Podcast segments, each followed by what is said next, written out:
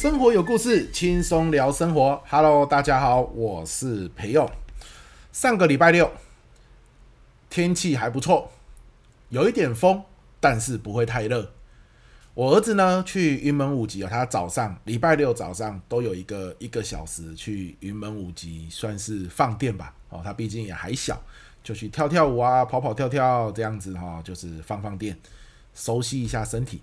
回来之后呢，我就想，哎呀，天气不错，也没有太热，好，那我们下去打羽毛球。他说，可是我不会打。我说，没关系啦，你都五岁了，手长脚长的，我教你好了。我们两个呢，就跑到中庭去，哇，我教他打羽毛球。没想到，打羽毛球真不是一件容易的事。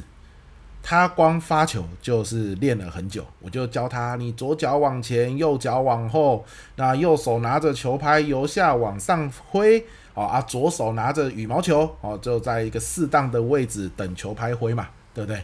哦，然后呢，这个腰往前弯一点，我我大概就这样跟他讲，然后我示范给他看。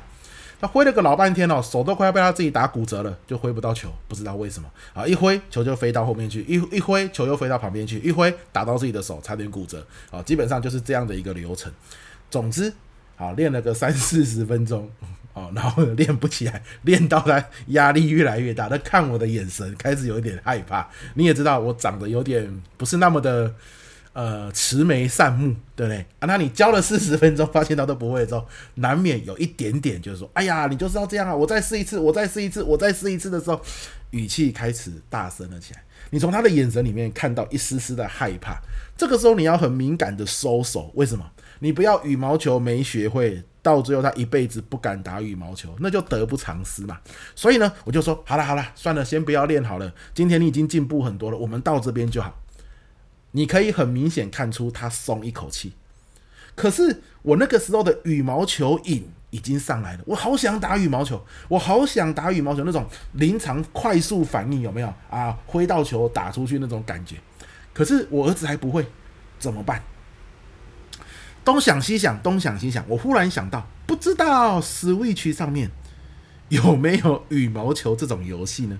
如果有的话，它是体感的，就是你知道，我们也可以对着电视挥嘛，那也不错啊。所以我就上网查了一下，诶，还真的有啊！Switch 前阵子吧，我也不知道多久以前了，出了一款游戏叫做 Sport 啊，里面有排球、保龄球、剑道、羽毛球之类的，我就赶快在网络上买了，就是买电子版，直接网络上买 Switch 就可以玩，直接电子下载就好，不用去拿实体的卡夹。好开心，我就跟我儿子说：“有哎有哎，这个 Switch 可以玩羽毛球哎！”啊，我儿子终于啊，这个表情从沮丧变成笑颜逐开。我们两个人赶快冲回家里，Switch 打开，把游戏叫出来。嘿，真的是羽毛球哎！两个人很开心啊，把手把定位好之后，开始在那边挥来挥去，挥来挥去，挥来挥去。那这个羽毛球是这样，它的名字虽然叫做 Sport。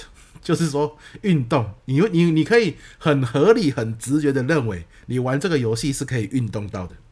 殊不知，你根本就不用动，你的你的双脚是不用动的。它里面的电视机里面那个游戏的人物自己会跑，你只要他跑到对的地方，你挥拍就好。所以换句话说，所谓的运动，从头到尾就是只有运动你的右手。你甚至连喘都不太会喘，你知道，我那么胖的人。那么容易喘的人，我竟然玩了大概一个小时多，我都没有喘。可是有一个很大的问题，就是右手很酸，因为你过度的高密度的在挥嘛，尤尤其你又不用跑，所以你更轻松，你可以玩更多局，因为你不会累啊，你没有流汗啊，但呢，它又很刺激，很好玩啊。玩了个老半天，铁手，人家都以前都是铁腿剃腿啊，我是铁手，为什么？手哦，痛到。隔天甚至那个手举起来都痛，就是你知道那那叫什么？那叫什么？什么什么？就是有有啊乳酸，可能是乳酸堆积啦，也可能是肌肉受伤，总之痛了个好几天。然后 其实没有运动到啊，可能还看电视看一个多小时，还伤眼睛，对不对？咦这个现在这个游戏也是很有趣哦，它既然叫 sport，可是哦，你竟然没有运动的感觉，你只你只是在体验那个运动啊，也没有流汗。那但是又很刺激，很好玩，这不知道怎么说呢呀。总之，我觉得是上礼拜一件非常奇葩的事情，还不错，还不错。那顺便再分享一下，上礼拜我也觉得很开心的，就是有人在我的 Facebook 下面留言，应该是一位妈妈吧。好，她说她每天早上开车上班的时候呢，就会听我的 Podcast，可能是听说书，也可能是听这种生活周记比较轻松的。那他就会载他女儿去上学，然后他去上班听 Podcast。上礼拜的某一天，他忽然想说啊，给他女儿听一下故事类型的 Podcast 好了。所以呢，一上车他就转到故事类型的 Podcast。没想到他女儿大哭大闹说：“我要听培佑，我要听培佑。”因为因为我每次开头都说我是培佑嘛，他说：“我要听培佑，我要听培佑。”他女儿六岁。哇塞！天哪，我有一个六岁的粉丝，我实在是太感动了。感谢这位呃妈妈留言告诉我这件事情了，让我更有动力啊，继续来录我们这个 podcast 啊。希望你会喜欢呐。我们这个 podcast 我的宗旨就是，哎，有实用的内容，像是说书嘛，一周有两集。有这种轻松的，让你可以在啊、发呆的时候啊、通勤的时候啊、想要放空的时候、做家事、做杂事的时候可以听啊，听一听，时间很快也杀掉，然后呢，有一种比较不会自己一个人的感觉，有人在这样子互相聊天，这样啊，这个是我录 Podcast 的这个宗旨啊，很高兴收获了一位六岁的粉丝，特别愉快啊，特别愉快。那这段期间，十月、十一月初、十月底这样子哦，每年到这个时候啦，都是很多的国高中会或大学哈会邀约一些周会讲座。那我一年一年一年这样子去哈，我真的是觉得说，现在的同学注意力真的是不好集中啊。以前，然后然后不好集中，没关系哦。重点是他们的胃口是越来越大。以前我们可能讲个故事，放个影片，他们就觉得哇，这个讲座赞赞赞赞赞，好好听好听，有意思有意思，啊，跟以前的讲座不太一样。可是现在哈，呃，可能自己看 YouTube 啦，看抖音啦，好，或者是现在很多老师其实上课也很有趣。所以，当我们只是在演讲的过程中讲故事，或者是简单的小互动，或者是放影片的时候，其实。你不一定啊，可以满足啊同学们的胃口。那你满足不了他的胃口也没关系啊，毕竟我们又不是什么娱乐节目，我们是要去上课的嘛，专心听就好。偏偏哦，这就是一个互为表里的情况嘛。你要满足了他的胃口，他才比较愿意专心听，对吧？好，那我为什么讲这个哈？不是说哎呀，同学现在都这样，不是啦啊，这大环境是这样，这是很合理的啊。就时代在变化嘛，你你抱怨这个是没有用的，而且这没有什么好抱怨的。一代人有一代人的样子，重点是当我们知道学生他现在胃口变大了，注意力下降了，我们的应对方式是什么？也有人应对得很好啊，对，我我有听到很多很棒的老师去演讲，效果非常棒，是吧？那我就在想怎么办呢？怎么办？就好像在前几天吧，我去演讲，那那一天演讲的时间是晚上，大概有三个班级的高中生来听，那他们可能是一整天白天上课也累了，然后到了晚上的时间，也有可能是他们全班椅子排着椅子坐得很近，所以很容易聊天。总之各种元素吧。各种原因啦，啊，我到了现场，一拿起麦克风开始讲的时候，你就会发现他们在底下也是窸窸窣窣一直讲话。那你用了很多方法，比如说我跟他说：“哎，我怎么听到有人在讲话啊？”哎，停了三十秒，呃，停了十秒，哎，安静了下来。比如说，哎，怎么回事啊？怎么听到有人在讲话？或是比如说我讲个小故事，希望用故事吸引他们的注意力，比如说带一个小互动。希望用互动请人出来吸引他们的注意力，哎，效果都很有限，还是有人稀稀疏疏一直讲话。那你知道吗？如果这种情况我们没有去注意，我们去忽视它的话，同学就会认为你你不会把这个稀稀疏疏的情况当做是一个严重的事情，他们可能就会继续聊天，聊得很开心，那整场讲座就浪费掉了。所以那一刻呢，我就果断的选择暂停。我就说：“嗨，等一下，为什么我从上课到现在，演讲到现在，我一直听到有人在聊天？我确认一下，你们真的有想要听吗？诶，我当我这样讲的时候，所有人就安静下来。我发现这一招很好用，诶，这一招比什么讲故事、讲笑话、小互动有用多了。直球对决嘛，直接把现场的状况点出来。如果你用尽了各种方法，效果都有限的时候，直接把现场的状况点出来。你们真的有想要听吗？我确认一下，因为你知道，你你的同学他可能晚上回到自己家里在看电视，在在用手机。在看小说，可是你在这边听讲座，你选择来这边听讲座，你被逼的，反正你也在这边听讲座。那最大的关键是你要问自己嘛，两个小时结束之后，你有没有后悔来到这里？那如果你后悔了，你不觉得很可惜吗？因为你已经在这里。所以如果你聊天，你是一定会后悔的。为什么？因为你在家就可以聊天了，你在家手机拿起来就可以跟同学聊天了。你不用在这边聊天，所以来这里应该不是来聊天的。可是我刚刚看很多人在做让自己后悔的事情，所以我确认一下，你真的要听吗？你不要听，现在可以出去，没关系。那你要听，你留下来，我们就要开始上课，开始演讲。我给大家三十秒决定你的选择是什么。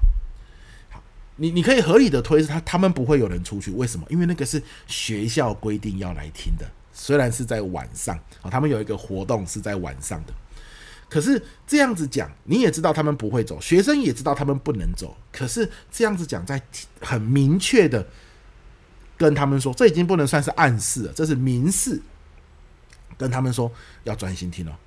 好，我已经好，我已经在正式的提醒你们了。哎，我觉得这个效果蛮好的，无独有偶的，在那天晚上的在前两天，我到一间国中去分享表达力。那我在讲的过程中，我自己的讲的过程中是蛮多互动的。那那一天我在讲的过程中，学生也是蛮专心的。可是他人很多，七八百人，所以难免有点嗡嗡嗡嗡嗡，难免我走到左边去问同学。右边的同学会有几个人在讲话，走到右边去问同学，左边的人会有人讲话，这个都还可以接受。你七八百个人要他不讲话太难了。可是呢，有一个桥段是我请同学上台来分享啊。那一天我通常我的呃设计的方式就是我会倒数五秒，五四三二一这样，任何一秒钟你愿意上台来试试看我设定的题目，你就可以举手，举手你就上来啊，这样的概念。好，有同学举手，有同学上来。诶，同学上来之后，因为不是我在讲话，底下的人这个这个吵杂的声音啊，聊天的声音，忽忽然之间变得很大声。那你一样暗示他啊，然后呢，这个讲个笑话或者是什么的，告诉他不要讲话，效果都很有限。最后呢，我一直说来暂停一下，我确认一下啊，刚刚倒数五秒，你不举手上来练习。可是呢，当有人举手，鼓起勇气举手上台，很紧张的，鼓起勇气举手上来练习了，你又在底下讲话，那我就很好奇，你不上来，你又在底下一直讲，那你干嘛不举手？那你不举手，别人上台讲，你又不专心听，你现在的意思是什么？对不对？你不想当一个上台的表达者，那你最起码当一个在台下好的倾听者，你可以从别人上台表达去学习。如果是你上台，可以怎么表达？诶，我发现前面用了那么多小技巧，倒不如直接一个完全的暂停，把话说清楚。那一次说清楚之后，接下来同学再上台，大家很配合，诶，七八百个人非常的配合。所以，我这两次让我开始去醒思一件事情，会不会其实同学啊，在现在这个时代哦，这个时候。他更渴望你跟他像一个成熟大人间的对话，倒不用过度的包装，说“哎呀，跟你讲个故事，或者是来呀，来玩个魔术，来呀，来呀，来个互动”，反而是我们就是暂停，然后一个成熟的对话，提醒他这个时间是你自己要来的。我们你的目标很简单，就是让你这段时间不要后悔。我的目标很简单，就是让你这段时间有所学习。我们可以互相配合吗？你不要拿手机出来，不要跟别人聊天，因为你拿手机出来跟别人聊天，一定不会专心听。到时候这两个小时你一定是后悔的。你要划手机，你在家里划就好，你就不用来这里划。来了绝对不是来划手机。那你可以做什么？对不对？诶，我我发现很像可以讲这些东西。当然啦，我现在只有两次的实验，就是全然的暂停，把话挑明。可是我发现效果很好，真的。那一天晚上这样子讲完之后，我发现学生的配合度变得很高。原本在这之前哦，愿意举手出来分享的人很少，在这之后分享的人就多了。可是为什么呢？为什么？我觉得是因为当他们专心之后，他开始可以接收你讲的内容。而当他可以接收你讲的内容的时候，他就听出滋味来了。所以，真的要有勇气去暂停，然后让他专心听。为什么？因为如果他窸窸窣窣在聊天，如果他不愿意配合你，如果他心态是抗拒的，那你精心准备的内容，他一定会觉得无聊，他就没有咀嚼啊。他你没有让他吃进去，他怎么会吃出滋味来？所以，唯有你让他先专心了。让他先听这边的，可能听五分钟、十分钟、十五分钟，他会忽然之间意识到：哎呦，现在这个老师在讲的内容是我需要的。可能没有很明确的声光效果，可能没有很刺激的活动，可是他发现他需要的，这就是最强大的刺激。那他怎么会发现这是他需要的呢？他首先必须愿意专心听。那他怎么愿意专心听呢？以前我们会用很多呃花里花俏的啊这个方法啊，这些方法因为花里花俏，所以也不好用。有些人用不出来。你看，假设我是一个呃比较比较平常没有学过带活动，讲话也比较平淡的人，你要我讲故事讲笑话就不容易嘛。可是我们先暂停。在事情还没有发生之前，或是还不严重之前哦，先暂停，先跟他说说心里话，跟他讲讲我今天的任务是什么，我希望你们怎么配合。诶，我觉得学生现在这个这个时代的学生，我只有两场而已，但是接下来我会继续去测试，或许接下来还有几场讲座，我测试完之后再来跟大家报告，就是。我在想有没有一个假设是这样：现在的学生很希望你把他当做大人一般的对话，你越把他当做大人，你越出越跟他说出你的心里话，他越愿意配合你，他越愿意把你放在心上。我目前两场，一场国中，一场高中，感受都是这样。那明天，明天呢？录音，今天录音嘛？明天刚好有一场大雪。大学的讲座，我再来试试看。一开始就来说说心里话，跟他们讲，我希望彼此怎么配合，说说我心里的期待，说说我的任务，提醒他们他们的任务是什么。好，我觉得会不会反而这样子既简单又明快，而且可操作，同时效果很好。当然，我也不能把话说死，因为我目前就是两场美好的经验。那接下来是不是每一场都这样？还是这两场刚好同学愿意配合？那我就再来试试看，试完之后再来跟各位分享这样子啊。这也是我呃上一周包含到这一周印象很深刻的一件事情。这样好，然后这两周我礼拜天的时候去一个育幼院，育幼院分享。那那里的孩子有国小的，有国中的，有高中的，然后育幼院嘛，就是可能他们平常是比较少可以回家，他们是家福基金会底下的一个机构，有些甚至不能让他的家人知道他在那间育幼院，可能家人会来对他们做出一些不一定是比较好的结果的事情，我想大家应该。了解我在说什么，所以，所以那群孩子孩子在那边，他们是是有故事的孩子。那他们自己就有分家，其实我觉得那里的气氛是蛮温馨的，就是他们有分什么什么家，什么什么家，他们自己家族的孩子还会出去玩，每一家可能就配有老师啊、社工师等等啊，详细的规划我不是很清楚，可是每一家就会有高中生，也会有国中生，也会有国小的同学，彼此之间真的就像一家人一样哦，哥哥姐姐好照顾弟弟妹妹这样子，当然难免会有吵架，难免会有不愉快，年轻人嘛。